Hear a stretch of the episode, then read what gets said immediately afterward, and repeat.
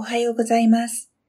毎朝、聖書の御言葉からショートメッセージをお送りする朝マナの時間です。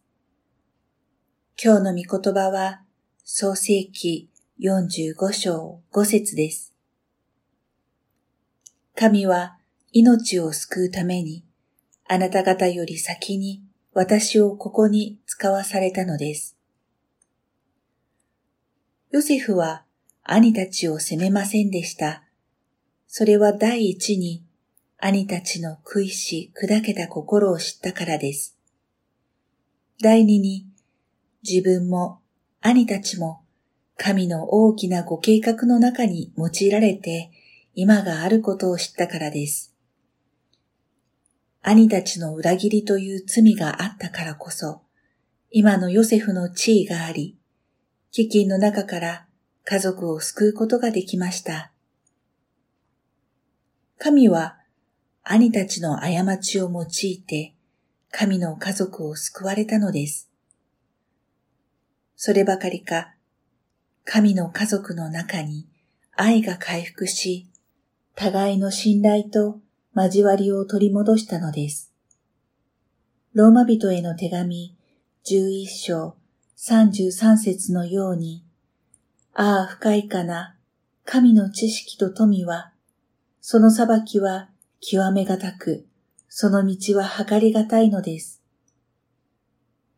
かつてヨセフが見た夢は、父、母、兄弟たちが自分にひざまずくという幻でしたが、ヨセフはそれを自分は兄たちよりも偉くなるのだという自己実現型の夢だとは解釈しませんでした。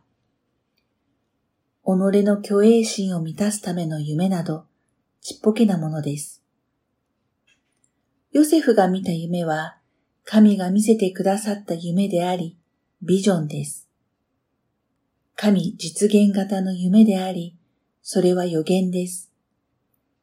神は神の御心を成し遂げるためにヨセフに夢を見させ、ヨセフを用いられました。ヨセフが見た夢には神の意図が込められていました。それは神の家族の救いのためにヨセフが用いられることでした。そのために裏切りを受け、そのために観難を通り、そのために今の立場を与えられたのです。これは神がなさったのだ、とヨセフは告白しました。この救いのために神が自分を苦難に合わせられたのだ、というのです。ヨセフは大きな視野から物事を見ています。神のご計画、神の御心という視野から物事を捉えています。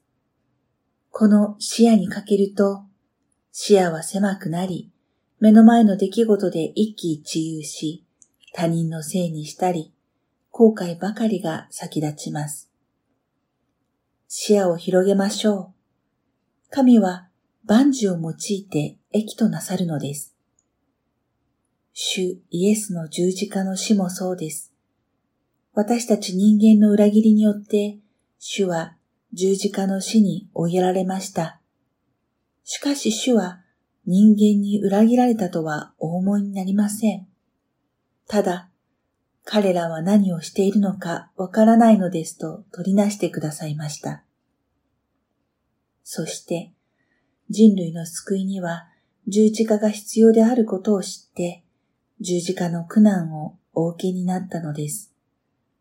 これは世の終わりの大いなる裁きに備えて、神があらかじめ先に使わされた出来事です。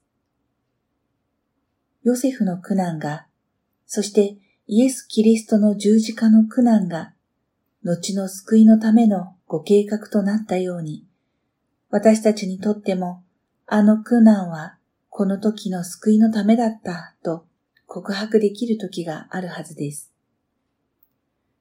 今は試練の時のようですが、ヨセフが意味軸も告白したように、他の人々より先に使わされたものとしての使命があるのです。他の人よりも先に使わされて苦しむこともあれば、他の人よりも先に使わされて救われることもあります。神の計りがたい救いのご計画を感謝し、賛美しましょう。それではまた明日。